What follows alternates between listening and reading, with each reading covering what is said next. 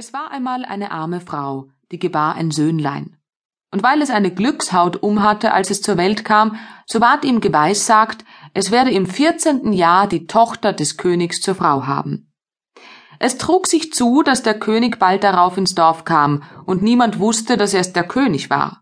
Und als er die Leute fragte, was es Neues gäbe, so antworteten sie, es ist in diesen Tagen ein Kind mit einer Glückshaut geboren, was so einer unternimmt, das schlägt ihm zum Glück aus.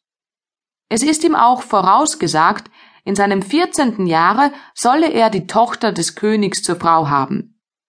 Der König, der ein böses Herz hatte und über die Weissagung sich ärgerte, ging zu den Eltern, tat ganz freundlich und sagte Ihr armen Leute, überlasst mir euer Kind, ich will es versorgen.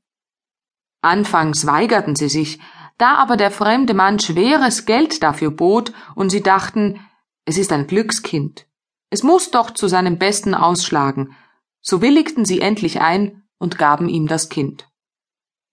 Der König legte es in eine Schachtel und ritt damit weiter, bis er zu einem tiefen Wasser kam.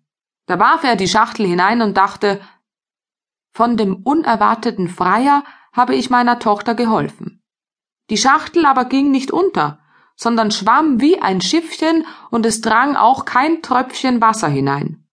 So schwamm sie bis zwei Meilen von des Königs Hauptstadt, wo eine Mühle war, an deren Wehr sie hängen blieb.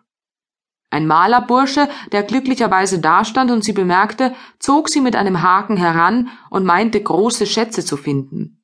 Als er sie aber aufmachte, lag ein schöner Knabe darin, der ganz frisch und munter war. Er brachte ihn zu den Müllersleuten, und weil diese keine Kinder hatten, freuten sie sich und sprachen Gott hat es uns beschert. Sie pflegten den Findling wohl, und er wuchs in allen Tugenden heran. Es trug sich zu, dass der König einmal bei einem Gewitter in die Mühle trat, und die Müllersleute fragte, ob der große Junge ihr Sohn wäre. Nein, antworteten sie. Es ist ein Findling, er ist vor vierzehn Jahren in einer Schachtel ans Wehr geschwommen und der Mahlbursche hat ihn aus dem Wasser gezogen. Da merkte der König, dass es niemand anders als das Glückskind war, das er ins Wasser geworfen hatte und sprach Ihr guten Leute, könnte der Junge nicht einen Brief an die Frau Königin bringen? Ich will ihm zwei Goldstücke zum Lohn geben. Wie der Herr König gebietet, antworteten die Leute, und hießen den Jungen sich bereithalten.